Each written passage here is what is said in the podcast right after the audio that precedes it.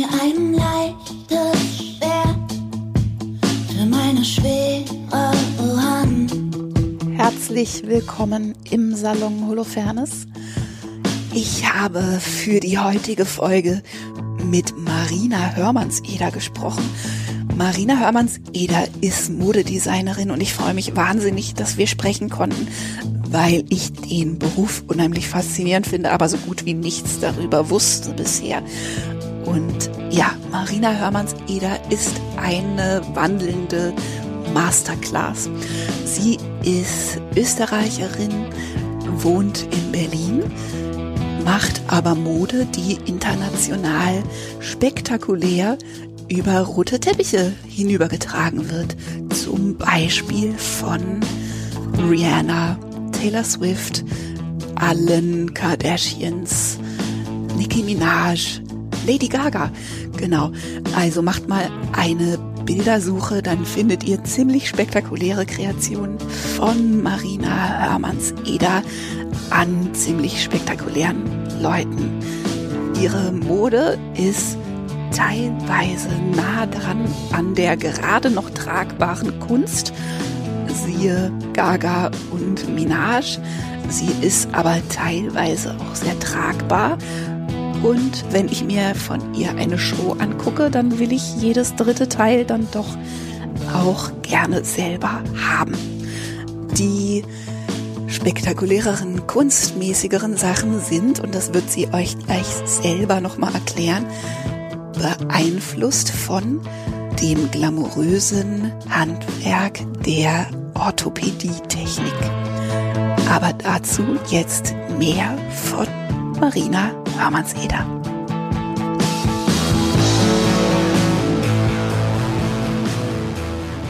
Hi, ich freue mich voll, dass du mitmachst. Hallo, ich freue mich, dass du da bist bei Total uns. schön. Ja, weil ich ja in dem Podcast immer versuche, hauptsächlich sozusagen mit Leuten zu sprechen, deren Arbeit ich total faszinierend finde, die ich aber eigentlich nicht verstehe. Also ich möchte am liebsten Gäste haben, die möglichst weit weg von dem sind, was ich mache, Mhm. aber auch Kunst machen, ne? damit man was rausfindet sozusagen übers Kunstmachen an sich. Das ist der, der Masterplan dahinter. Und deinen Beruf finde ich total spannend und ich gucke mit meinen Kindern Next in Fashion und ne, also so, Na, ich cool. interessiere mich total dafür. Aber ich kann es selber nicht, überhaupt nicht und bin sehr beeindruckbar. Und ähm, Also alles, was du wissen willst, ich werde dir alle Geheimnisse offenlegen dieser wunderbaren Welt des Modedesigns. Toll, super. Was ich gedacht habe, was wir als erstes machen könnten, weil das immer relativ schön den Leuten erstmal den Beruf erklärt, wie der funktioniert, ist, wenn du mir einmal sagen könntest, was du denkst, wie viele Berufe in einem dein Beruf ist. Wow, das ist äh, eine gute Frage. Ich müsste tatsächlich mal zählen, aber ich denke, die Liste ist lang. Also wahrscheinlich an allererster Stelle steht neben dem Kreativen und dem Modedesign und dem Zeichner, dem Illustrator, dem Schneider, dem Modellisten, dem Drapierer, dem Orthopäden bei mir, dem Techniker, dem Stoff, wie soll ich sagen, Textil, Textil, ist das ein Wissenschaftler? Nein, Textil. Doch, bestimmt. Ja. Oder? Textilforscherin. Textilforscherin, aber vor allem auch, wenn ich mir meinen gesamten Tagesplan anschaue, dann auch Feuerwehr. Ja, Frau, klar. weil man also die ganze Zeit Feuer löscht und immer alles unter Kontrolle hat. Wir haben auf jeden Fall also viele, viele Berufe aus dem Handwerklichen, aus dem ganzen kreativen Bereich, aber dadurch, dass ich ja auch ein Team habe und das Ganze nicht nur, unter Anführungszeichen nur, aber jetzt Modedesign ist einfach ein Unternehmen geworden. Also mit dem Lizenzgeschäft, was wir machen, auch mit den ganzen Shows, die wir organisieren, ist einfach wahnsinnig viel Management auch. Ja, also klar. Organisation, Personalführung, Management. Also ich weiß nicht, welcher Beruf wahrscheinlich da nicht irgendwie drinnen ist, weil auch gerade bei der Show, jetzt haben wir zum Beispiel bei unserer letzten Show hatten wir, glaube ich, 1500 Pflanzen, die am Catwalk Deko waren, weil ich wollte unbedingt so eine Art äh, Märchenwald, aber auch so Pflanzen, weil ich liebe Pflanzen. Äh, vor allem momentan bin ich ganz freaky auf alle möglichen exotischen Pflanzen. Und da war ich auch Floristin dann in der Nacht, weil ich habe dann alles arrangiert und da und äh, Landschaftsgestalterin. Ich glaube, es gibt wenige Berufe, die wahrscheinlich ich nicht gemacht habe in den letzten fünf Jahren. Wow. Und hast du das Gefühl, die kommen alle gleichzeitig vor? Oder hast du, also wenn man jetzt ein Jahr von einer Modedesignerin nimmt, ne, wenn wir jetzt so ein bisschen Sendung mit der Maus machen, für die Leute sozusagen, wie der Beruf funktioniert, passiert das alles immer gleichzeitig? Oder hast du Phasen, wo zum Beispiel nur künstlerisch gearbeitet wird? Also es ist, ich, ich mache das Jahr meistens fest auf den zwei Fashion Shows. Also Fashion Week gerade in Berlin ist immer äh, Jänner und Juli. Das heißt, da sind wir hauptsächlich Event Manager. Da sind wir also Event Manager und Funktionierer, damit das alles äh, glatt läuft. Und äh, davor ist dann quasi das ganze Schneidern, das Machen, das hm. Realisieren der, der Kleidung und der, und der Modeteile und auch natürlich die Planung von dem ganzen Event. Und da davor nochmal echt, muss ich sagen, haben wir wahrscheinlich einen Monat nur Kreation. Also da wird dann okay. hier herumprobiert, da schmeiße ich mal einfach Worte irgendwie in den Ring bei uns und dann kriegen unsere Praktikanten irgendwelche Inspirationsbilder, Materialien, Worte, wo ich einfach sage, probier das mal aus, mach da mal ein paar Kügelchen, mach da mal eine Stickerei, du das einfach mal, äh, mach tausende kleine Fransen in den Stoff rein, dann rollst ein, dann formst zur Blume, dann machst wieder runter, dann machst wieder anders. Also das ist dann wirklich so ein Monat, wo wir nur verschiedene Sachen ausprobieren. Dann nehme ich mir meinen Pantone-Block, wo irgendwie zigtausende Farben drinnen sind, da überlege ich dann, lege ich mir alle Farben raus, da mache ich die Farbwelt und entscheide, welche, welche Farbkombination einfach die Kollektion haben wird. Dann kriegen wir aus Paris von der Stoffmesse hunderte Stoffmuster, also das sind ja wirklich so A4-Laschen an Stoffen, die es dann irgendwie mit fetten Farbkarten gibt und da wird erstmal durchgewühlt, was irgendwie Trend ist, was passt, was mir gefällt. Kriegt da, ihr die auf Anfrage? Ja, also, also wir fahren ja. immer nach mhm. Paris zu einer Messe, das ist riesengroß, also das ist wirklich so ein, das sind hallenweise nur Stoffe, Stofflieferanten und ich muss sagen, man ist aber auch nach drei Tagen fertig. Ja. Also du, bist du geschlaucht. Ich habe jetzt mittlerweile sage ich mache nur noch einen Tag. Mhm. Team fahrt zwei Tage. Ich mache das irgendwie einen Tag, weil ich auch so ein bisschen zu unseren Lieferanten gehen möchte, Hallo sagen, ein bisschen auch da plaudern. Und also vor allem ist man in der Messe, man hat nicht viel Luft und da muss man sich aber in dem Moment hat man ein paar Minuten in Wahrheit auf jedem Stand und hat und muss auch entscheiden, welche Stoffe möchten wir ein Muster haben. Und dann sagt man, also man steht dann ein paar Minuten sozusagen. Ein paar Minuten sagt, vor diesem das, Regal, das, genau, das dann nimmst du dir diese Laschen, ziehst, also da siehst du wirklich wie in einem begehbaren Kleiderschrank nur so A4-Laschen an Stoffen und dann musst du sie zack, zack, zack, zack, zack, alle rausnehmen, dann hast du so einen Stoß in der Hand, äh, wird alles abgescannt und kriegst du dann per Post geschickt. Ja. Und da kommt man natürlich dann drauf, wenn man das alles bekommt, denkt man sich, was habe ich mir dabei gedacht? Oder hi, hi, hi, da. Und dann wird alles wieder aussortiert und dann werden so 20 20 Stoffe circa pro Kollektion ausgesucht, dann äh, nochmal gefärbt, damit sie den, die Farbe haben, die wir in der Kollektion haben wollen. Das dauert dann auch wieder irgendwie sechs Wochen. Aber für mich ist es so das Ach, Allerwichtigste. Die, die Proben, die suchst du nach Textur und nach, also noch nicht genau, mal nach Farbe, genau. sondern wirklich Manchmal nach gibt's schon die richtigen, also mit okay. Farbe, mm. aber viele werden noch bedruckt oder gefärbt mm. oder nochmal leichter, schwerer gemacht. Also da kann man eigentlich noch äh, sehr, sehr viel dran ändern. Und das Wichtigste, dass ich überhaupt bereit bin für den für diesen Prozess, also mhm. da überhaupt eine neue Beziehung einzugehen zu einer Kollektion, ist auch der Abschluss der alten Beziehung. Also okay. es ist ganz wichtig, dass ich nach der Fashion Week auch irgendwie so einen Monat was anderes mache. Mhm. Dass ich einen Monat lang nicht, wenn ich mich jetzt eine Woche nach der Fashion Show hinsetzen würde und vor ein weißes Blatt Papier und so, jetzt mache ich neue Kollektion, mhm. das wird gar nicht gehen. Also meistens ist es mal so ein, zwei Wochen auch Urlaub, damit alle ein bisschen runterkommen können und damit wir irgendwie auch im, im Geist wieder frei werden. Was, was machst du dann um? Also hast du sozusagen ein Arsenal von Sachen, die richtig schnell dich, ähm, weißt du, so wie also glaub, so wie die Ingwerscheiben beim Sushi. Ja, ich glaube, bei mir ist echt so dieses Hundewiese gehen mit dem Hund. Das ist brauche ich gar nicht so geballtes Urlaub, sondern das ist dieses tagtägliche, diese eine Hundewiese, wo man immer hingeht, weil da ist man wirklich für diese, weiß ich nicht, halbe Stunde, die man mhm. dort ist, ist man nicht mehr als die Mama von Peanut. Ja.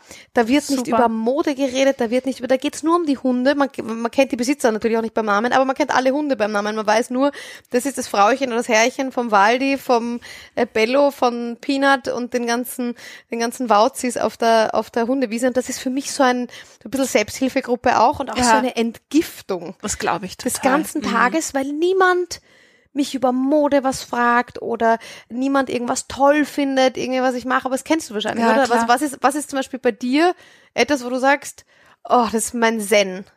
Also ehrlich gesagt, ich habe ja jetzt auch einen Hund seit zehn Tagen. Oh. Und vielleicht habe ich ihn mir unter anderem deswegen so gewünscht, weil ich habe mir den seit möchtest sechs auch Jahren in unsere gewünscht. Shapes-Hilfegruppe. Ja, ich möchte einfach auch. Nee, aber tatsächlich glaube ich, also weil bei mir ist es Spazieren gehen und Natur und Ja. Wald.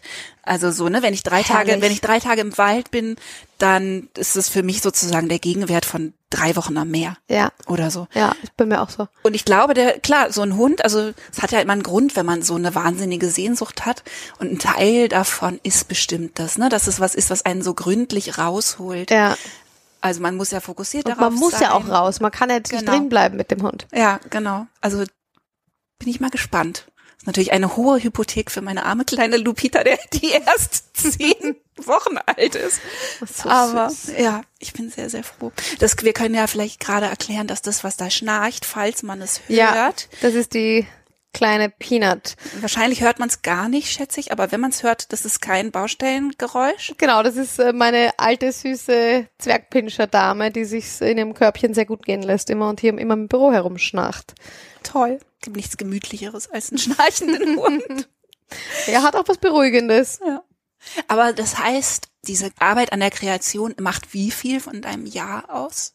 Also für die, für die Show, für die Kollektionen würde ich jetzt mal sagen, ja, das ist auch so schwer. Ich würde jetzt mal sagen, so wirklich aktiv und so, dass ich das machen will, so wahrscheinlich drei Monate im Jahr. Aber Für eine Kollektion. für, für beide, Für beide, weil, weil da, wo mhm. ich so wirklich nur das mache. Aber dann ist natürlich bis zur Show und ich meine, mein Team kennt mich. Äh, leider habe ich die die leidige Eigenschaft für viele leidig, einen Tag vor der Show halt immer noch zu sagen. "Hm, Ich hätte gern das oder das. Und das ist witzig, weil ich weiß, auch wer sonst so war. Ich habe ja mein Praktikum bei Alexander McQueen gemacht äh, in London. Und der hat einmal vor der vor einer Show, ich glaube, das war drei oder vier Stunden vor der Show, da gab's das Abschlusskleid, war ein Hochzeitskleid, gemacht aus wirklich tausenden weißen Federn. Wow. Es war so ein riesengroßes Kleid und er kam so zwei, drei Stunden vor der Show, kam er drauf, das Kleid muss schwarz sein. Was? Er wollte dieses komplette Kleid schwarz haben Ja. und dann haben 50 Leute, also alle, die Backstage da irgendwie was zu tun haben, haben mit Edding, mit Wimperntusche, mit Filzstiften, mit Spraydosen, mit allem, was man Schwarzes bekommen hat, haben sie dieses Kleid schwarz gemacht und dieses Wow. Kleid ist danach schwarz auf dem Laufsteg Alle Federn gegangen. einzeln, weil das ist ja Na, total, wirklich so mit ja von allen Seiten Ah, ja, alles. mit Mascara. Und das, und das wird halt dann auch echt gemacht, ja. Und bei mir ist es halt auch so, dass ich dann gehe ich irgendwie durch oder ich sehe irgendwas oder ein Bild und denke mir so, hm, könnt ihr das vielleicht doch nochmal anders? Und tatsächlich sind das meistens die Teile, die zu Lieblingsteilen werden oder irgendwie auch echt dem Ganzen nochmal so diesen Schliff gegeben haben. Ich weiß nicht warum, aber das ist auch ein bisschen so wie bei Mathe-Schularbeit, ja. Ich sage immer so, unter Druck entstehen Diamanten. Und so ist es auch bei uns bei der Kollektion. Naja, und auch denke ich, weil du so, also Sachen, die so schnell passieren in der Kreativität, die müssen ja sozusagen spinal verschaltet sein. Also da Genau. hast du ja reines Bauchgefühl. Ja, da kannst du nicht lange überlegen. Kann- kannst nicht so, denken. zack, wir haben noch 24 Stunden, macht's. Genau, sondern du weißt, und das ist das gleiche mit den Stoffproben, denke ich. Ne? Wenn Mhm. du weißt, du hast fünf Minuten und du sagst irgendwie das, das, das, das und das, dann hast Total. du wahrscheinlich eine erstaunlich hohe Trefferquote. Anders als wenn du eine Stunde an dem Stand stehen Ja, könntest na, anders geht's gar nicht, ja. und grübeln würdest Ja. und irgendwie sagen, Ich glaube, wenn ich anfange nachzudenken, habe ich verloren. Das Ja. ist bei mir, beim, bei den Kreationen sowieso. Ich muss es entweder lieben und sofort wissen, okay, zack, das ist es, oder ich brauche gar nicht anfangen, weil dann, dann liege ich dann irgendwie zu Hause im Bett und denke mir, hm, ist das vielleicht wirklich oder so. Das, ich mache keine Halb, Halblösungen, sondern wirklich nur, wenn's geil ist. Und wenn ich Ja. in dem Moment merke, okay, wow, das ist es. Und manchmal habe ich halt diese Eingebungen, dass ich wirklich im letzten Moment noch sage, bitte anders. Deswegen zurück zu deiner Frage, ist das eigentlich immer da, Ja, klar. immer ein Prozess. Und wenn die Shows dann vorbei sind, haben wir natürlich auch den Online-Shop, wo wir ganz andere Dinge machen als äh, bei der Show, was natürlich auch nochmal schwieriger ist in der genau. äh, eher so. Genau, ne? das ja, muss halt klar. Mhm. passen, das muss gefallen. Da, weil bei der Show kann ich sagen, okay Leute, wenn es euch nicht gefällt, aber es ist meine Inspiration, es ist eine Show. Ja. Es sind nur Showpieces, die muss keiner kaufen, die muss keiner. Ist das so äh, getrennt? Das finde ich nämlich immer ja. total spannend, Ja, wie schon. stark das getrennt ist.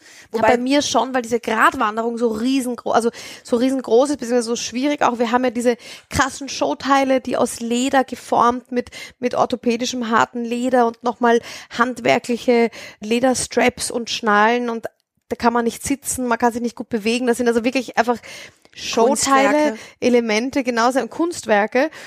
Und dann auf der anderen Seite haben wir halt auch so Bestseller im Verkauf und sowas ist halt jetzt zum Beispiel ein Pullover mit dem Logo drauf. Ja. Das ist so, geht immer, funktioniert Ja. immer. Und wenn ich jetzt nur Pullover auf der Show zeigen würde, wäre es ja langweilig, dann wäre es keine Show mehr. Deswegen versuche ich immer so ein paar so tragbare Sachen auch schon auch bei der Kollektion in der Show zu zeigen, aber da bin ich halt einfach so, ich denke mir, eine Fashion Show ist eine Fashion Show. Ja. Das ist keine Verkaufsmesse. Das ist, das muss Bock machen, da muss man sich, boah, und äh, Elemente und Details und oh, und da ist noch das dazu, boah, würde ich eigentlich nie so anziehen, aber in diesem Rampenlicht und mit den Pflanzen im Hintergrund und an dem Model und mit den Schuhen und mit dem Make-up, was auch total drüber ist, sieht das irgendwie alles total rund aus. Ah ja, klar. aber ich möchte jetzt nicht irgendwie die 148.000ste schöne Bluse mit schöner Hose über den Laufsteg schicken. Ja. Das Ach, das ist Anspruch. lustig, weil das ja, das habe ich mich immer gefragt, ob das so klar getrennt ist, ne? dass man irgendwie denkt, das ist jetzt wirklich für den Moment und eigentlich stattet man ist ja dann fast so, als würde man irgendwie eine, ja, eine wirklich eine Show ausstatten oder ja, ne, ge so sehe ich das auch. So. Also das ist auch wirklich das Konzept, dass wir Showteile machen und es gibt mir auch die Freiheit, nicht einen Augenblick drüber nachzudenken, wird das jemand kaufen. Ja, klar. Natürlich nicht, wenn das jetzt irgendwie ein Teil ist, auch was mit der Hand, äh, kilometerlange Tüllstreifen irgendwie zusammengenäht, das kannst du gar nicht bezahlen. Mhm. Aber das ist, äh, da denke ich mir wirklich, ich habe auch in der ersten Kollektion gesagt, ich, ich lasse mich dorthin treiben, wo meine Kreativität mich hinführt. Ja, Und ich möchte mich nicht von, von Kommerz oder, oder Trends oder auch einfach Kundenverhalten da einengen lassen. Weil sonst, wie gesagt, würde ich ja nur normale Sachen zeigen und das würde am Ende auch niemanden interessieren. ja, klar.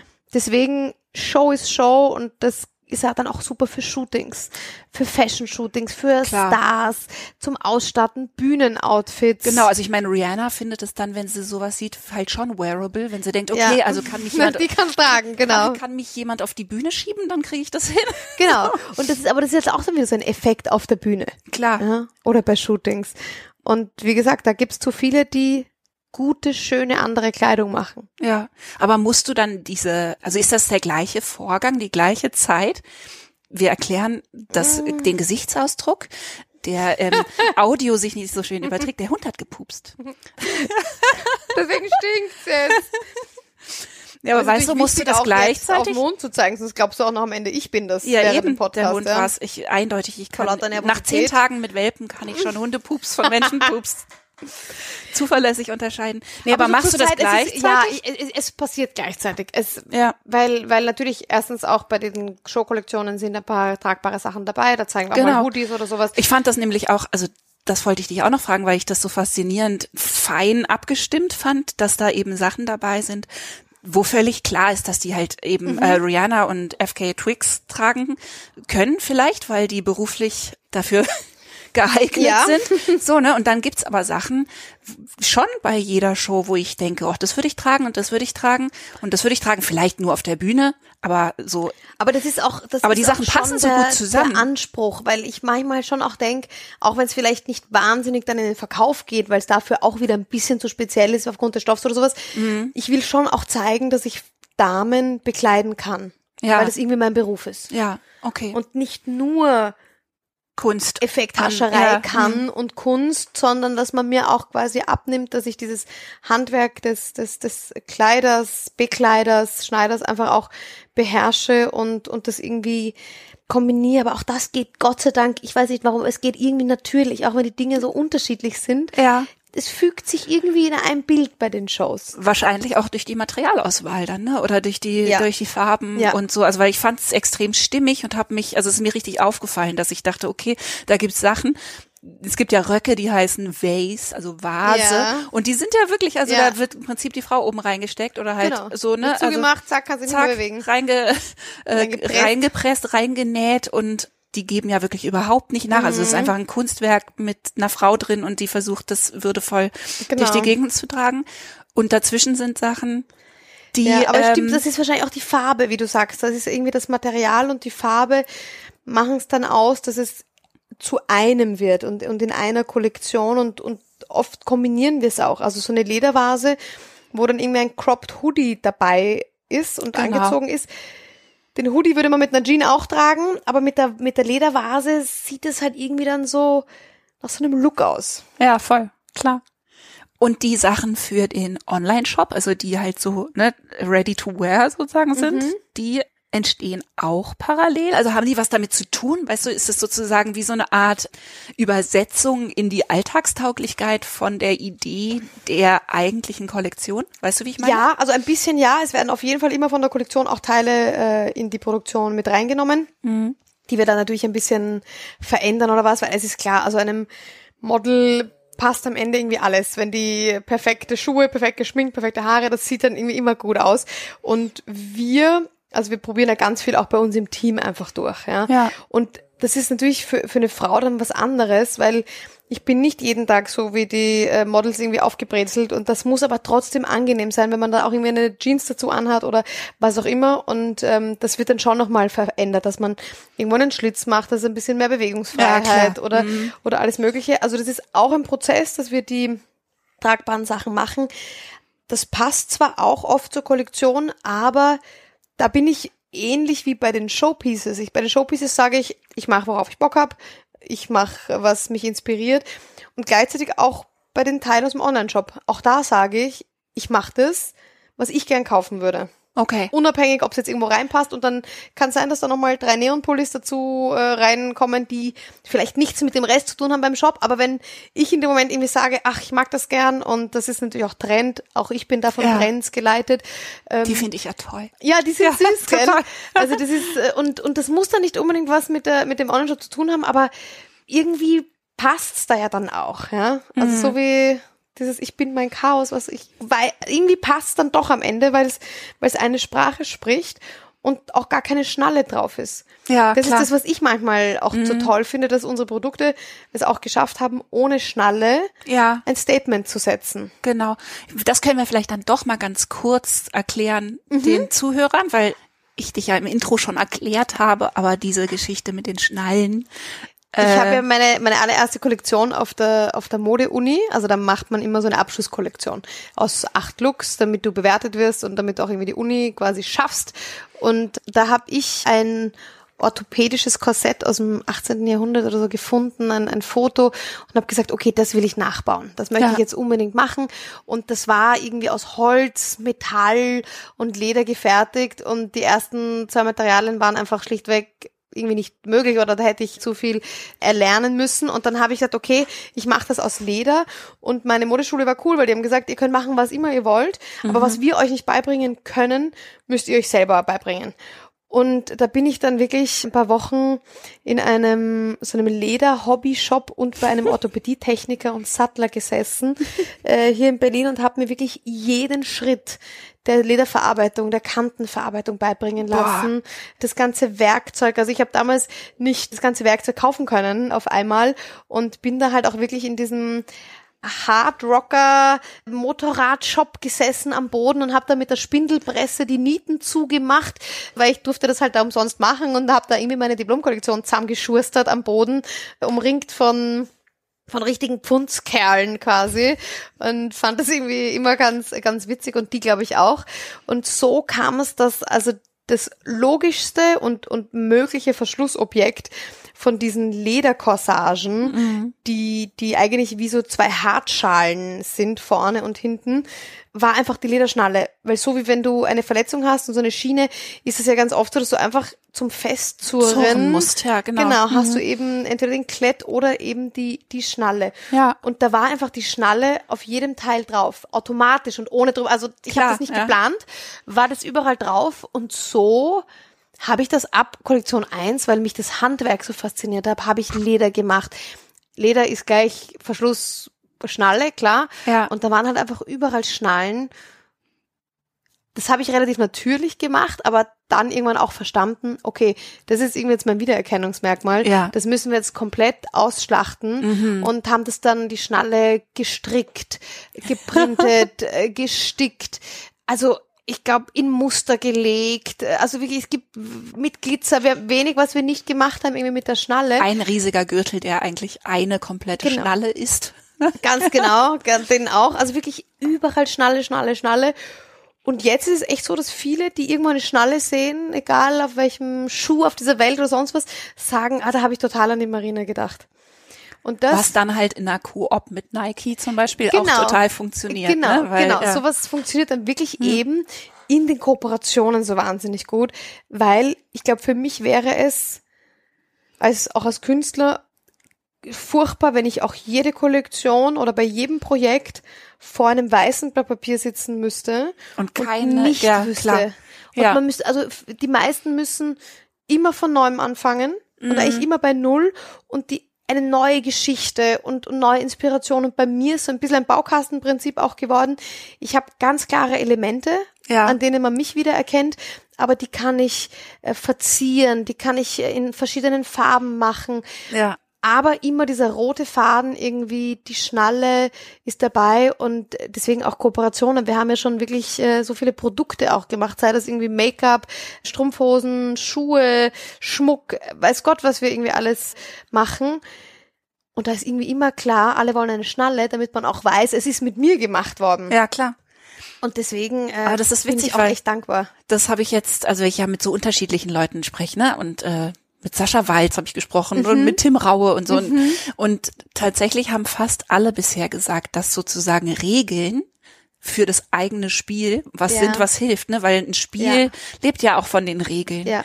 Und ich kenne das auch vom Songwriting. Also, dass man tatsächlich, dass das total Spaß macht und eine bestimmte Freiheit mit sich bringt, wenn man nicht eben mit einem ganz weißen Blatt startet und sagt, man könnte alles machen. So ein paar Anhaltspunkte, Genau, genau. Oder denen man sich so entlang hangeln kann auch ein bisschen. Ja, ich finde das ganz, also für die Kreativität total hilfreich und auch, gibt ja auch Leute, die da mit spielen und absichtlich sich dann so Spielchen ausdenken, so, ne? Ja. Irgendwie. Zum Beispiel mein Lied Denkmal war eine Hausaufgabe von einem Songwriting-Seminar.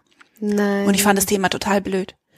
Du, Nein. Ja, ich, der, der, der Lehrer, Christoph Stehlin, hat gesagt, denk mal hier Hausaufgabe bis ne, paar Monate später. Und ich bin nach Hause gegangen und habe gedacht, boah, total blöd, da kann man nur so Liedermacher-mäßige und Das ist nicht dein Ernst, Ja, aber das sagt immer eine Freundin von mir, weil das war ähnlich mein Logo, wie ist mein Logo entstanden.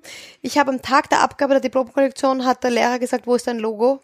Hatte ich vergessen. Ich hatte Ja. kein Logo, habe aber immer unter jede Zeichnung mein MH gemacht, so ein- einfach so eine Unterschrift, ein Kürzel und habe halt spontan gesagt, das. das. Ja. Hab das dann über einen äh, Technikfreund von mir, der hat mir das durch so ein Vektorisierungsprogramm äh, geladen und das ist bis heute das Logo geblieben. Und deswegen eine Freundin von mir sagt immer, auf der größten Scheiße wachsen die schönsten Blumen. Ja. Und das ist so und so muss man so muss man es irgendwie auch nehmen. Ja, klar, es macht halt ein Spiel daraus, Ja. ne? wenn man wenn man weiß, okay, ich muss mit dem arbeiten. Ganz genau. So. Und äh, ja, ich meine, du hast dir jetzt was ausgesucht, was ganz schön störrisch ist, ne, mit Leder. Ja. Also da habe ich dann auch gedacht, also wie gesagt, ich habe jetzt Next in Fashion geguckt auf, auf Netflix und es hat mir total Spaß gemacht. Und da die Teilnehmer, die fangen ja fast jedes Mal an zu heulen, Ja. wenn die Leder in die Hand kriegen. Ne? Ja. Also wenn wenn da die Aufgabe losgeht und jemand sagt, hier, und das ist dein Streifen Ja. Leder, dann kriegen die sofort Tränchen in Das, den Augen. das, das, das denke ich mir, aber bei mir ist es wirklich die Faszination Handwerk. ja. das ist für mich, ich bin ja grundsätzlich ein Verfechter von Handwerk, weil ich, ich man sieht ja, dass so viel Handwerk ausstirbt. Ja, Und äh, klar. alleine wirklich dieses per Hand Orthopädie-Technik, so was wir eigentlich machen mit diesem Leder, ist ja auch total, jetzt wird alles 3D gedruckt und irgendwie da gegossen und da gefräst aus der Maschine. Und ich, mich fasziniert halt wirklich an diesem störrischen Leder trotzdem so sehr das Handwerk. Es kann nicht jeder bearbeiten. Es, es erfordert urviel Geduld und, und Erfahrung und Genauigkeit, es zu bearbeiten. Und es ist aber dann auch etwas Besonderes. Ja, Diese, klar. diese harten Lederteile sind dann irgendwie etwas, wo ich mir auch manchmal denke, kann man auch nicht so schnell nachmachen Klar, das kann ja wirklich das einfach keiner. wirklich Stunden, Tage, Wochen lang dauert einfach, um, um das zu machen. Und wer macht das? Das, äh, wir haben also hier im, im Team äh, Ledermeister auch äh, bei uns, äh, einen Ledermeister und auch eine Teschnerin, die formen, weil natürlich wir haben äh, einen starken Mann bei uns, der das ganze Leder äh, formen und walken, weil das ist äh, auch recht, kann auch recht anstrengend sein. Ähm, und äh, ein Orthopädietechniker hilft uns, die ganzen Formen zu machen. Also jede Form, die wir im Laufsteg haben, mit Puffärmeln, mit ausgestelltem Rock, immer so ein bisschen die Brust auch betont, ist auf eine Schaufensterpuppe aufgebauter Orthopädie-Hartschaum, der auch wirklich für Prothesen oder Orthesen in der klassischen Orthopädie verwendet wird. Und darauf bauen wir unsere Formen dann auf. Also da sage ich, ich habe gezeichnet, genau wie ich das gerne haben möchte. Und dann wird es gemacht. Mittlerweile auch schon mit Fräsen ausgeschnitten, weil wir so große Formen haben, die man nicht per Hand nicht mehr machen kann. Und dann wird dieses Leder nass gemacht und wird wirklich so in seiner Eiweißschicht zerstört, indem man das ah, ja, okay. ausrindet, wirklich mhm. wie einen Lappen, so dass dieses eigentlich am Anfang beinharte Orthopädieleder, das ist wie dickste Pappe. Ja. Kannst, kannst nur brechen, kannst damit nichts machen. Und ja. das wird dann so bearbeitet, dass es eigentlich wirklich wie ein feuchter Lappen auf diese Puppe draufkommt und dann muss aber das Leder wirklich auch in Streichrichtung so lange massiert werden, dass es sich anlegt, auch an die Puppe und einerseits auf Spannung, aber auf der anderen Seite darf an den, an den wichtigen Stellen auch nicht zu viel Spannung sein, weil es sich sonst auch löst, ah ja, weil es ja dann nicht die Form mhm. äh, behält. Und das ist schon etwas, äh, finde ich, faszinierendes, weil dann wird's trocken und wenn es dann trocken ist, ist es wieder bretthart und dann wird's eben lange geschliffen, damit es glatt ist und dann, äh, und dann lackiert, damit es eben diesen, diesen plastifizierten, äh, perfektionierten äh, Look eben bekommt. Und dann wird darauf also geschnitten und dann die Schnallen drauf und Magnete und was der Teufel, was wir da immer alles drauf, drauf machen. Und du hast also ich meine, es geht ja total auf für dich, ne? Diese Spezialisierung muss man ja sagen, mhm. das ist ja, es nimmt die Welt im Sturm. Aber hast du jemals einen Moment gehabt, wo du das verflucht hast und gesagt hast, warum habe ich mir sowas Aufwendiges? Also ist es dir manchmal sozusagen selber ein starres Korsett, dass du denkst, boah, ey, jetzt bis zum äh, St. Nimmerleinstag immer irgendwie diese äh, unglaublich aufwendigen ja, Sachen zu machen? Ja, ich, also ich muss sagen, ich denke mir das vor jeder Show. Ich ja, bin okay. ja auch wirklich vor jeder Show am Boden zerstört und glauben nicht an meine eigene Kollektion. Okay. Also das ist irgendwie vielleicht auch so eine künstlerische Krankheit. Ich mhm. weiß nicht, ob du das kennst, wahrscheinlich schon. Absolut, ja klar. Dass man sich denkt, um Gottes Willen, bitte diesen Scheiß kann ich ja nicht herzeigen. Ja. Und habe dann noch immer ähm, andere Berufswege schon geplant. Also eigentlich bei jeder Fashion Show weiß ich, wenn es vorbei ist an dem Tag, weiß ich auch schon, was ich dann mache. Und was wäre das? Äh, nein, es ist immer was anderes. Ah, also ja, bei okay. jeder Show, mhm. ich habe, also glaube meine Favoriten sind immer so Tischlerlehre. Okay. Mhm. Oder tatsächlich bei einer Drogerie oder so DM oder sowas zu arbeiten. Mhm. Einfach weil ich diese ganzen Produkte liebe. Ich ja. liebe Beauty-Produkte. Also habe ich mir gedacht, wirklich, wenn ich dann da arbeite, als quasi Einzelhandelskauffrau zum Beispiel, da krieg, kann ich immer alle Produkte testen und kann ich mir mal alles anschauen. Das weiß ich immer alles als erstes, was rausgekommen ist auf dem Markt. Also wirklich immer gibt's irgendwie was, was anderes. Und deswegen, das heißt, du hast auf jeden Fall immer einen Fluchtinstinkt. Ich habe immer einen Plan B. Ja, ja, okay. Das schon. Und ist das dann sofort vorbei, sobald die Show läuft? Oder danach? Oder wann löst sich da die Spannung? Na, das Problem ist, die Spannung löst sich eigentlich gleich nach der Show, wo, wo ich mir denke, okay, geil, war ganz gut, Publikum zufrieden, eigentlich schon ganz gute Kollektion so. Und das Problem ist aber, der Gedanke, der darauf folgt, ist, okay, shit, jetzt war das mal wieder echt gut, können wir nicht nochmal toppen. Ja, klar. Geht nicht nochmal. Ja. Ich bin leer, ich habe keine Ideen mehr. Du warst ja auch echt jung, als jetzt muss ich aufhören. Ne? Also es ist ja gleich sehr steil losgegangen ja. für dich auch, ne? Mit deiner ja, mit deiner Dank, Abschlusskollektion sozusagen, ja. ne? Und das, ja, Gott sei Dank, klar, aber es hat immer eben diesen Nein, man ähm, muss Aspekt je, von ja, jedes Mal irgendwie besser und bis jetzt war es auch immer, dass es immer hieß, boah, jetzt haben die noch eins draufgehauen, jetzt haben die irgendwie auch noch mal irgendwie und das bei der Show und das aber spielt das rein? Also, weil du sagst ja, das ist alles sehr Bauchgefühl, ne? Und du mhm. weißt, was du machen willst und so. Aber hast du so einen Instinkt für Spektakuläres? Weißt du, dass du irgendwas, dass dir was einfällt schon. und du denkst so, okay. Ja, ich denke schon. Also ich, ich denke schon und das, wie ich's mache, auch mit den, mit den Präsentationen, das ist, glaube ich, etwas, da habe ich ein gewisses Gen, was, glaube ich, auch so im Modedesign gar nicht so oft äh, vorkommt. Ich, ich bin schon auch ein bisschen Rampensau. Ja. Also das mag Ist das nicht so häufig? Eigentlich nicht. Also eigentlich ist so diesen klassischen Modedesigner, wie man sich vorstellen kann, ist zurückhaltender, Okay. ein bisschen avantgardistischer. Manchmal denke ich mir, ich bin ja eigentlich nur so ein, Nicht so Pop, sozusagen. ja, also ein bisschen Pop. Ich Hm. bin halt auch, obwohl ich High Fashion Design mache, bin ich halt trotzdem auch meine eigene Bratze. So. Ja. Ja. und das bin ich auch gerne. Und ich glaube, das macht so ein bisschen aus, dass ich mir halt manchmal auch einfach denke, ja, fuck it. Es ist mir jetzt auch wurscht, wenn, Ja. wenn ich da irgendwie den Konfetti-Regen und die Konfetti-Bomben bei der Show platzen lasse. Natürlich würde ich mal hier denken, sag mal, na, was ist mit ihr los? Aber das ist halt für mich dann irgendwie, denke ich mir, na komm, wir feiern uns, ich feiere das Team, wir machen da irgendwie eine Show draus und das ist ja auch das, wofür, finde ich, die Leute auf eine Fashion-Show gehen. Also, Ja, also zumindest wenn sie gekommen Sachen- sind, um sich zu amüsieren, was glaube ich Genau. nicht immer der Fall ist. Genau. Also wenn sie nicht nur gekommen sind, um Genau. zu urteilen Genau. oder so. Und da ist schon, also Inszenierung ist für mich wahnsinnig wichtig. Ich, ich mag das auch einfach gern. Ich sehe meine Kleidung auch gerne in einem Rahmen, wo ich sage, das wird dieser ganzen monatelangen schweißtreibenden, detailverliebten Arbeit auch gerecht, dass wir einfach diese Kollektion feiern, als ob es irgendwie das Geilste auf der Welt wäre. Ja, klar. Ja, ist total. Ich kann mir das gar nicht vorstellen, dass man was macht, wo man so viel Liebe reinsteckt und dann hat man nicht Genau. diesen Moment. Genau. Ne? Ja. Und deswegen auch diese Aftershow-Party. Das ist für uns auch immer total wichtig, weil ich auch irgendwie auch für das Team und auch diesen Abschluss haben möchte, wenn man weiß, da war jetzt eine Show und dass man nicht alle, okay, alle gehen nach Hause, Ja. das Team, das irgendwie jetzt fünf Nächte nicht geschlafen hat und immer nur zusammen war, so ein bisschen wie beim Bundesheer, wir sind immer nur zusammen und wir essen zusammen, schlafen zusammen, arbeiten die ganze Zeit. Wie eine Band. Und da wie eine Band. Ja, Genau. genau. Und irgendwie so das hier, das Atelier ist quasi unser Tourbus und wir verlassen den nicht. Und immer nur halt irgendwie kurz und dann ist dieser große Moment und ich meine, so eine Fashion Show, das sind, wenn es hochkommt, 12, 13, 14 Minuten. Stimmt, ja.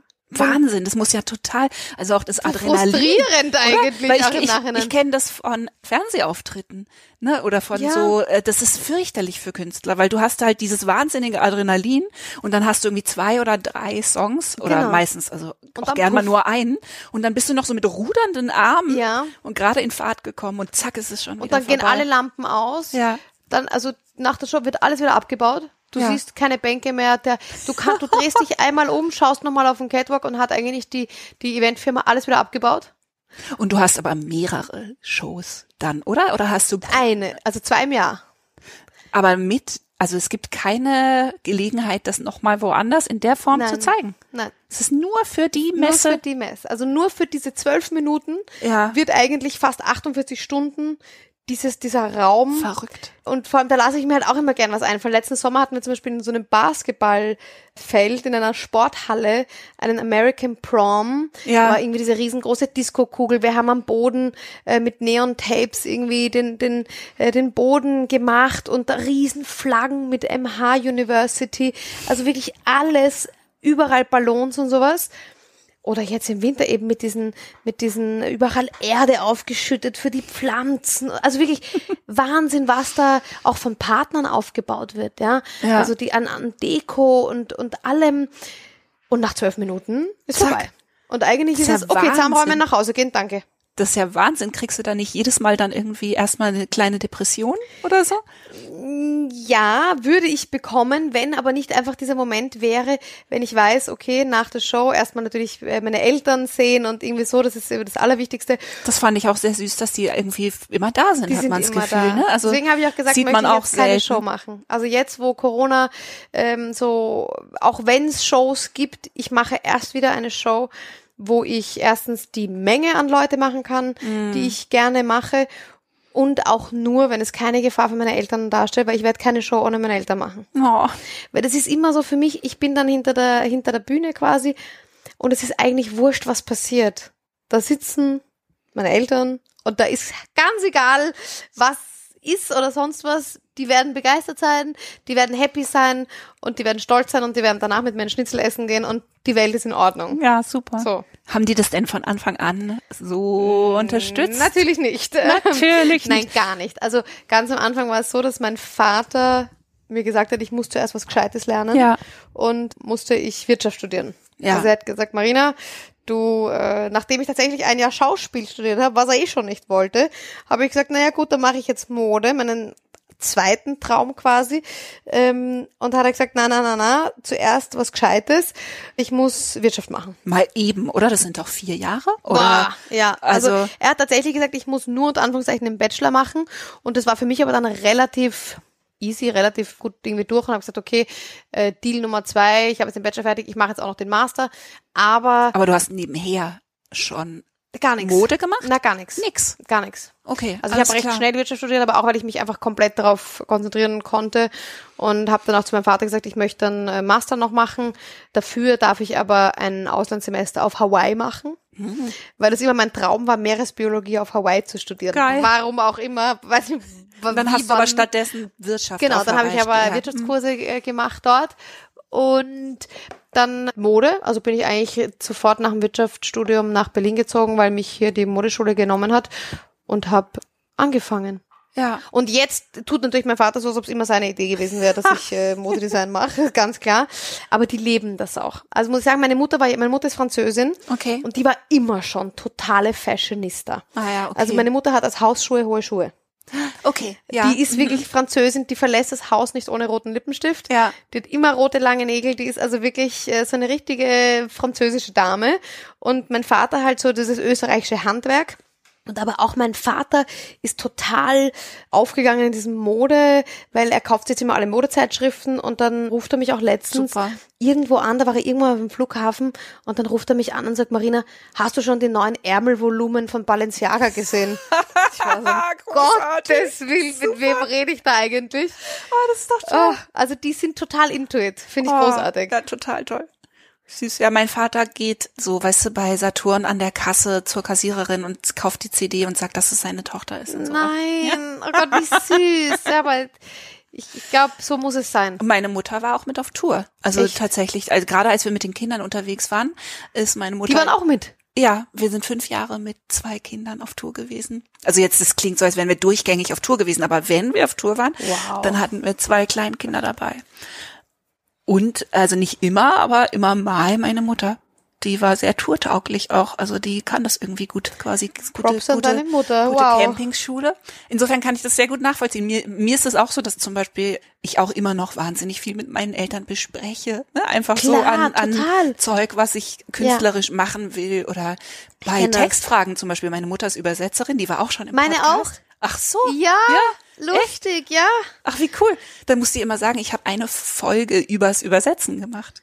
Mit meiner Mutter. Oh, wow. Ja, die ist total schön geworden. Da Die ich sprechen ihr- wir ich quasi über den, zeigen. den Wert des Übersetzens. Cool. Ja. Toll. Was übersetzt ihr? Deutsch und Französisch. Und Romane simultan, oder simultan? also simultan hat sie gemacht und dann auch quasi in Schriftform alles Ja. Mögliche. Also ich glaube, die hat schon Bücher, alles. Ich glaube, es gibt Mhm. wenig, was sie nicht. Natürlich meine Pressetexte jetzt, das ist das Wichtigste. Ah, jetzt ja, macht klar. sie eigentlich nichts mehr, aber muss für uns alle Pressetexte, alle Online-Shop-Texte, alles, äh. Super. alles machen. Aber warst du dann als, weiß ich nicht, als Kind und als Teenager, war das schon so eindeutig? Warst du eine Fashion, Fashionista?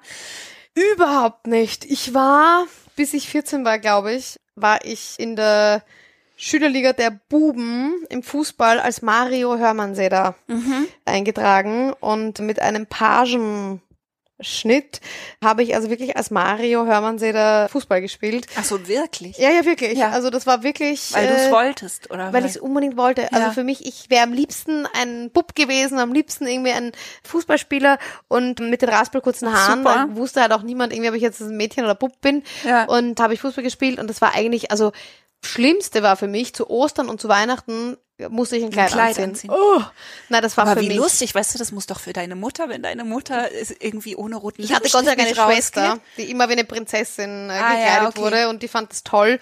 Und ich war dann immer mit den abgeschnittenen Jeans und den selbstgedruckten Kommissar Rex-T-Shirts irgendwie Okay, unterwegs. Super. Aber es war auch okay. Ja, ja, das, ja, war, wurde geduldet. Ähm, ich glaube, sie wussten einfach, naja, was äh, wird vielleicht noch irgendwann.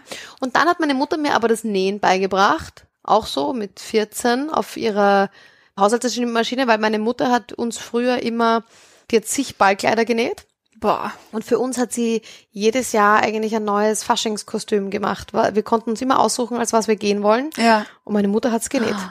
Toll. Also das hat sie echt krass eigentlich im Nachhinein. Wer macht das heute schon noch, ja? Mhm. Also wer, wer näht irgendwie den Kindern die Kostüme? Und da bin ich halt so ein bisschen auf diese Nähmaschine gekommen und da hat sie es mir beigebracht.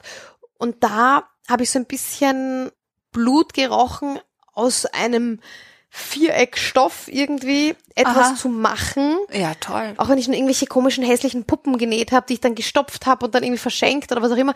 Aber einfach etwas zu machen. Und das ist für mich, glaube ich, einer der wichtigsten Aspekte meiner Arbeit, ist der Output. Ja, Dass ich sehe, was gemacht wurde. ja, da bin klar. ich so ein Mhm. optischer Typ. Ich glaube, wenn ich den ganzen Tag zum Beispiel jetzt Tabellen oder Analysen oder Wirtschaftsprüfungen, Mhm. da würde ich keine Erfüllung darin finden, Ja, weil ich da quasi dieses das Ding nicht sehe Ja, und nicht klar. verwenden kann Mhm. und es nicht geschaffen habe. Und deshalb, ja, kam das eigentlich über meine Mutter, das Nähen, ganz am Anfang.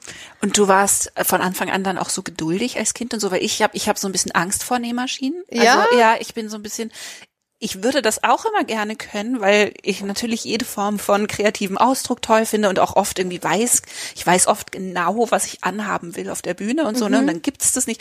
Also ich, in meiner Fantasie bin ich manchmal auch Modedesignerin, aber ich würde sofort daran scheitern, dass ich es schon so ätzend finde, eine Nähmaschine aufzubauen. also der ganze Vorgang, weißt du, das ist mir alles so und dann, ich glaube, ich hatte in der Schule so Nähunterricht, wo immer die Nadeln, weil es abgebrochen sind Ja, ja, und ja. man immer Angst haben Ja, musste, das- dass einen die Nadel irgendwie ins Auge trifft. Ich weiß. Ja, nein, das, das stimmt schon. Es ist aber irgendwie, ich glaube, wenn man was gerne macht, ja, klar. Man also wenn ich mir anschaue, wie geduldig du hier dein professionelles Aufnahmeset hier aufgebaut hast, kann ich Stimmt. mir gar nicht vorstellen, dass du keine Nähmaschine aufbauen möchtest. Das stimmt. Ja, ich- ja, ich weiß, ich wüsste, ich habe mir auch eine gekauft irgendwann vor, keine Ahnung, sieben Jahren und kein einziges Mal benutzt. Oh nein. Es ist, äh, also wie gesagt, wenn man Klamotten einfach kleben und tackern könnte, dann äh, würde ich mir auch Siehst du, das meine ist bei uns bei machen. dem Leder eigentlich von Vorteil, weil da ist eben viel getackert und geklebt. Ja, stimmt. Du, und wann hat dann sich das sozusagen so durchgesetzt, dass du gemerkt hast, das ist das, was ich machen will? Ja, das, das hat immer geschlummert, nur habe ich es halt einfach nicht machen können irgendwie. Das war damals, was heißt damals? Das klingt, als ob es so lange her wäre, aber schon lang her, war dieser Beruf Modedesigner auch in einer ganz anderen Sphäre, als er zum Beispiel heute ist. Es ist zugänglicher, ne? Heute ist, so- es ja, zugänglicher. das stimmt. heute kannst du, glaube ich, schneller sagen. Also auch wenn ich mir anschaue, es gibt ja auch schon für für kleine Mädchen Spielsachen, die was mit dieser dieser Kreativität, mit Modedesign, Total. Schneiderkunst zu tun haben. Auch Apps, weißt du? Es Oder ja Apps, jetzt, genau, die wo du Kinder können ja, Bekleiden, ja, Styling, kannst du alles machen. Und ich habe das Gefühl, dass das gab's damals nicht. Damals gab's große Marken, ja, das stimmt. Mhm. oder eben High Street Geschäfte, High Street Marken. Aber so wirklich dieser, dieser Beruf Modedesigner war jetzt nicht etwas, wo man, wo man direkt wusste, wo kann man das lernen. Nee, stimmt. Man hat nicht gedacht, dass das was ist, was Leute irgendwie lernen, sondern Genau. da Die gibt's halt sind die großen. Kreateure und das war's. Es gibt Ja. Kreateure auf der Welt, aber das ist nichts, was man lernen kann und schon gar nichts, wo man sich quasi anmaßen kann zu glauben, dass man damit Erfolg hat. Ja. Aber du hast es ja dann doch, du hattest einen Moment, wo du gesagt hast, so jetzt habe ich aber brav mein Ja. äh, Ja. ne? Doch, das, das wollte ich dann gemacht. immer, also auch während dem Studium habe ich schon so ein bisschen gezeichnet und immer wieder so ein bisschen was, äh, was herumprobiert. Da wollte ich schon einfach gerne machen. Ich wollte einfach was Kreatives, ich wollte was Künstlerisches machen. Ja. Das war Und- das Wichtigste. Und ich meine, jetzt kommt's dir natürlich total zugute, ne? Weil dieses romantische Bild, dieses, Ja. dieses Künstlerbild von sozusagen dem Künstler, der nur die Kunst kann und alles andere Genau. überfordert ihn total und so. Ich kann mir nicht vorstellen, dass es Modedesigner gibt, die so ticken, weil es würde ja gar nicht funktionieren. Oder Ja. du kannst doch nicht Designer sein und Ich glaube, das kannst du eben, wenn Also- du noch einer von diesen Kreateuren bist, wo du wirklich der, der Designer bist, der nur das Design macht.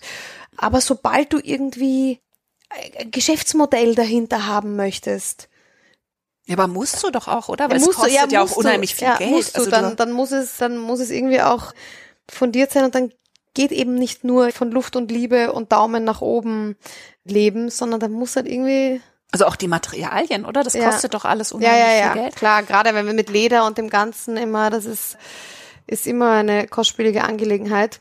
Nur man sieht halt auch den Unterschied. Ja, klar. Bei so einem Mhm. Teil sieht man leider, wenn es halt wirklich beste, bester Stoff und, und beste Verarbeitung ist. Und da wir ja immer auch nur diese Show-Kollektionen machen, geht, geht das schon.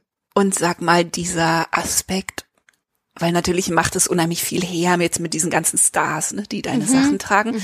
Und ähm, mir hat's Spaß gemacht, das meinen Kindern zu zeigen. und, so.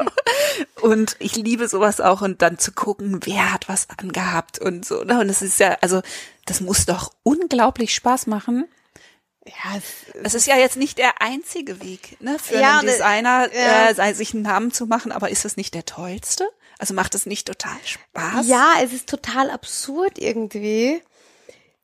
Und gleichzeitig ist es wahrscheinlich für mich auch noch mal so ein bisschen anders, weil wenn ich so eine Anfrage bekomme, klar, ich meine, das, das Kind in mir, beziehungsweise das Mädchen in mir, was genau diese Leute irgendwie auf Postern im Kinderzimmer irgendwie hängen hatte, ist komplett geflasht und gleichzeitig bin ich aber, habe ich den Anspruch auch da, was das angeht, so professionell zu sein, dass es absolut emotionslos und so schnell wie möglich auch und fehlerfrei abgewickelt wird. Okay.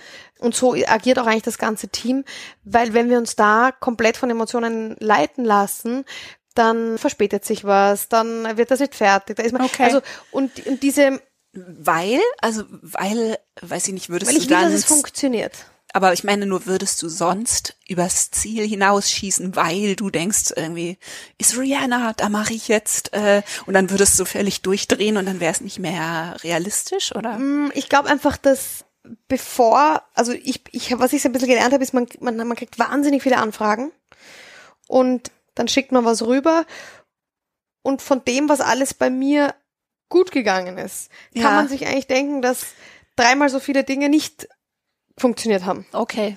Und deswegen habe ich wirklich gelernt, ich raste dann aus, wenn es soweit ist.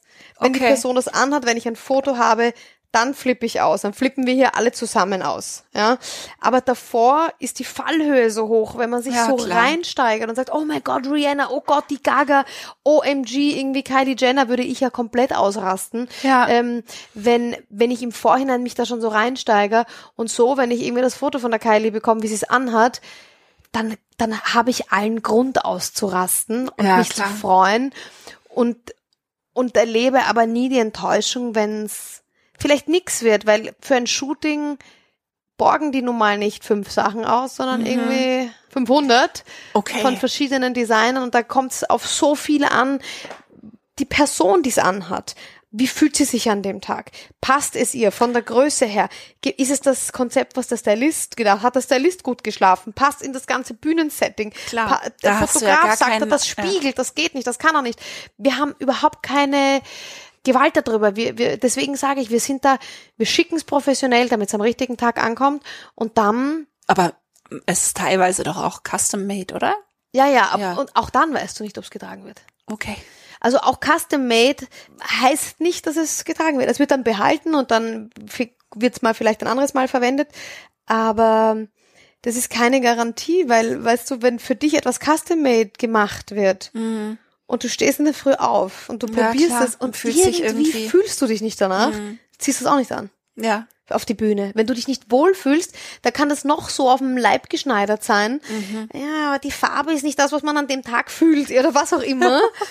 ja. Aber das heißt, das passiert nie zufällig, oder? Es ist nicht so, Nein. dass du sa- erfährst, so, huch, da hat jetzt, weißt du, Taylor Swift hat überraschenderweise mein Outfit an in ihrem Video, sondern Ja, nein, also zufällig ist es tatsächlich nicht, aber wir, wir wissen es schon, also wir, wir, aber wir haben ja auch unseren Showroom in LA und da weiß ich jetzt nicht immer was, an welchem Tag ausgeborgt wird.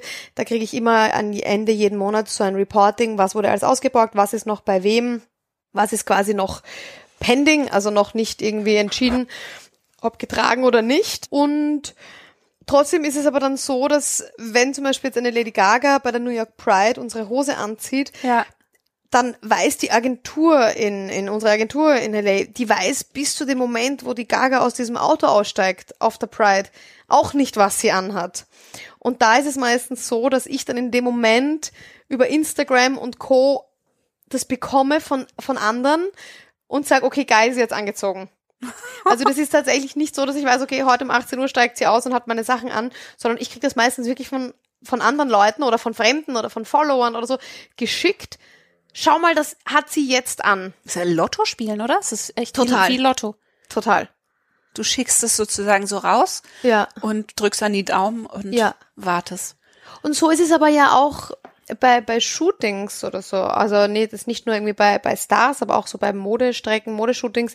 Da wird sich, da wird was ausgeborgt, dann ist dann eine volle Stange mit äh, allen möglichen Outfits und von diesen allen möglichen Outfits kommen dann fünf oder was halt auch ins Heft. Ja.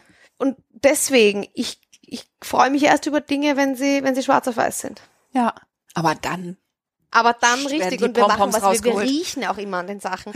Wenn sie Rihanna anhat oder sowas riechen wir. Und das Lustigste, wir haben drüben an unserer Pinnwand haben wir ein pinkes Haar von Lady Gaga von dem letzten Musikvideo, weil das hab, hatten mein äh, mein Team aus dem Korsett aus einer Schnalle haben sie ein pinkes Haar rausgezogen und dadurch, dass das von der Gaga zurückgekommen ist, war es irgendwie klar, das ist ein Gaga Haar und das haben wir jetzt irgendwie eingerahmt drüben an der an der Pinnwand. Ähm, Okay, das erleichtert mich ein bisschen, weißt du, weil ich dachte so, du bist aber cool damit. Nein, nein, nein, nein, nein, nein, gar nicht. Also bisschen muss, muss ich, aber natürlich, wenn, äh, wenn solche Dinge, also das, da werde ich nie, nie klarkommen, glaube ich. Also schon krass. Ich meine, für mich ist es wahrscheinlich immer so, ja, ich, ich, ich mache meinen Job und den mache ich auch, glaube ich, ganz, äh, ganz gut. Aber ich bin niemand, der, der sich da jetzt sowieso dafür feiert. Vielmehr feiere ich dann einfach das Team und, und, und uns alle, dass wir das halt wieder mal geschafft haben oder wieder diesen Stress gemacht haben, weil ich kann mich erinnern, auch beim Nicki Minaj Video, da waren es also, waren auch custom made, glaube ich, zwei ganze Outfits und man hört, man erfährt halt nicht drei Wochen vorher davon. Ja. Also drei Tage. Ach so, drei ja? Tage vorher Wir war es so, wir brauchen Montag, 9 Uhr in LA die und die Sachen bitte in der und der Farbe. Und aber bezogen auf Sachen, die es schon gab, nicht custom. Das waren customized Sachen. Und was hatten die dann für Vorstellungen? Also wie genau sind die Vorstellungen? Ja, also sie haben dann schon von unseren Formen abgeleitet. Und ich kann mich erinnern, das war also eine so ein Kleid, was mit blauen Schnallen beklebt war, also auch so ein geformtes Lederteil. Und äh, die wollten das in Gelb und als Rock mit einem anderen Oberteil. Und wir hatten halt von dem Kleid drei da, die wir halt auch als, als doppelte Muster gemacht haben. Und wir haben dieses eine Kleid in der Mitte zerschnitten okay. haben diese Lederstreifen runtergerissen, haben mit Lösungsmittel die Farbe runtergezogen von diesem dunkelblauen Kleid und haben das dann wirklich drei Tage lang äh, gelb gesprüht und Umlackiert. Äh, umlackiert, gelb gemacht, andere Schnallen drauf. Das hat wirklich, ab dem Moment, wo wir es E-Mail bekommen haben, haben wir angefangen und als der äh, DHL-Mann hier war, wurde es wirklich noch verpackt, zack und Karton zu, bitte, bitte warten Sie kurz und dann äh, zu ihm mitgegangen. Also da machen wir, aber auch weil ich einfach wirklich ein tolles Team habe, plötzlich Dinge möglich in drei Tagen. Das, das kann man sich fast nicht vorstellen. Und wie oft passiert das? Na schon. Also ich glaube so so ein, wir nennen es immer so Fashion Week Gefühl. Äh, diese, Es diese passiert auch dann wahrscheinlich, ne? Es passiert Okay, um die klar, Fashion Week klar, herum es natürlich. Wie immer im Leben. Also entweder alles oder gar nichts. Äh, Aha. und da kommt immer ganz gerne auch noch mal was rein. Aber ich würde sagen, so alle, alle sechs Wochen oder sowas, so ein, so ein paar schlaflose Fashion Week äh, Tage oder Wochenenden. Aber das ist auch mein Motor. Ja. Davon lebe ich. Das ist auch, das Lustige ist, dass zum Beispiel alle unsere Praktikanten, also alle, die, die, viele, da denkt man sich ja irgendwie auch diese Fashion Week Zeit. Das ist die, wo da wird nicht geschlafen, da wird eigentlich, auch da bin ich auch nicht allerbester Laune, da bin ich jetzt auch nicht immer nur Samthandschuhe nett, sondern da ist es zacki zacki und äh, da werden nur Ansagen gemacht und Nerven liegen blank, immer weint irgendwer anderer. äh, also es ist wirklich eine, eine Zeit, das ist wie, wie, wie ein Kabarett eigentlich. Aber hast du eigentlich Stahlnerven? Also bist du sehr, würdest du sagen, Ander, du ich weiß nicht, was mein Team sagt. Wahrscheinlich würden andere sagen ja, weil ich relativ, ich bin relativ gechillt. Ich bin schon wahnsinnig fokussiert. ja. Wenn ich so fokussiert wäre, wäre ich wahrscheinlich mit den Nerven total am Ende. Aber ähm, ja, ich, ich muss, glaube ich, st- starke Nerven haben, weil ich muss alles im Überblick behalten. Also das ist wirklich, jeder hat eine Frage, jeder, wie, welche Farbe wird das, welchen Garn verwende ich hier, äh, Marina, welche Pflanze möchtest du da für einen Runway, da, wer sitzt hier, die Vogue-Chefin da links, äh, welchen Druck, welches Papier möchtest du für die Einladungen, also es ist wirklich vor dieser Show immer, immer so viel, ich würde sagen, ich bin ganz hart im Nehmen eigentlich. Aber hast du Äh, irgendwelche Techniken, also weiß ich nicht, meditierst Na, die Zeit habe ich oder nicht weißt vor du, der Show. Ne- Ich habe die Zeit gar nicht. Ich habe nicht einmal Zeit, gescheit zu schlafen. Wenn ich das auch noch zu meditieren anfangen würde, ich glaube, da würde ich wirklich, äh, nein, drei Minuten, nein. Da denke ich mir, geht nicht. Diese drei Minuten kann man nutzen. Hab ich nicht. Um, Ja. Hat man nicht. Ja. Das Einzige, was... In drei ähm, Minuten kann ich ein Kleid gelb lackieren. Ja, genau. In drei Minuten ist wirklich viel zu schaffen. Aber das Einzige, was ich weiß, was hilft, ist, und das ist eigentlich nebenbei total, ist es in den Bauch zu atmen. Ja, klar. Drei bis fünf Mal. Wirklich dieses, dass der Bauch richtig groß wird. Drei bis fünf Mal, das reicht mir eigentlich. Ja. Ist auch sehr wirksam, ne? Also Ja. kenne ich auch. Und hast du jemals richtig Angst? Weil ich, ich weiß nicht, man hat ja gesehen, irgendwie, weiß ich nicht, der Teufel trägt Prada und so. Das Also man- Gute ist, in dem Fall bin ich der Teufel hier. Naja, aber es gibt ja dann immer noch den Teufel, der in der ersten Reihe bei der Show sitzt und so. Hast du, also bist du, stimmt. hast du so Endgegner? Oder weißt du, so irgendwie Leute, vor denen du dann auch, die wirklich, weil man, man hat immer so die Vorstellung, Ja. dass es auch sehr böse werden kann, dass man auch sehr verrissen werden kann. Hast du jemals, bist du völlig furchtlos? Ähm, fu- furchtlos. Ich, ich bin ein bisschen, ich bin wahrscheinlich so erzogen, dass Angst kein guter Wegbegleiter ist oder kein guter Ratgeber. Klar, ich dachte immer, es gäbe die Endgegner. Aber der Moment, wo die Endgegner vielleicht mal da waren oder die, die, die, die Krallen ausgefahren haben, äh, war Ist für nichts Schlimmes mich, passiert sozusagen. ja, war für mich aber auch so dieser, dieser Moment, pff, okay, weitermachen. Mein Vater hat mir immer gelernt, wie einen nassen Hund abschütteln und weitermachen. Und ich habe halt wirklich immer das gemacht, was ich finde, was richtig war. Und solange ich das mache, kann mir eigentlich niemand da irgendwie ans Bein pissen, denke ich mir. Weil, ja, weiß ich nicht. Ich, vielleicht habe ich einfach aus meinem engsten Umfeld und Team so einen Rückhalt, Mhm. dass wenn jemand was nicht passt, dann bitte soll er gehen. Ja, und du hast keine Zeit zu zweifeln, Ja. oder? Also Ja. einfach dadurch, dass das alles so Ja. dicht Und, ist. und wenn wirklich mal sowas kommt, denke ich mir manchmal, na ja, so viele schlechte Entscheidungen scheine ich nicht getroffen zu haben in den letzten fünf Jahren. nicht so richtig, nee, offensichtlich. Weil sonst dürfte es deutlich schlechter gelaufen sein. Aber klar, also so die Furcht und sowas, wie gesagt, vor der Show hat man immer. Es ist nur wichtig, dass man da an sich selber glaubt und an das Produkt, was man geschaffen hat.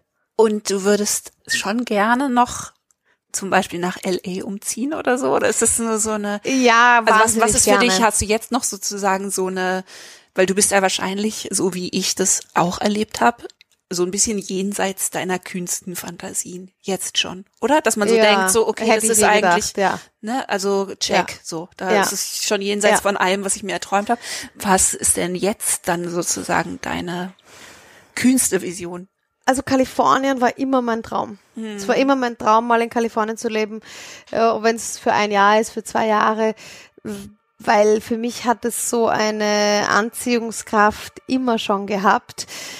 Das ganze Leben dort und Ich wäre jetzt nach Kalifornien gefahren, wenn kein Corona gewesen wäre. aber dafür hast du jetzt einen Babyhund.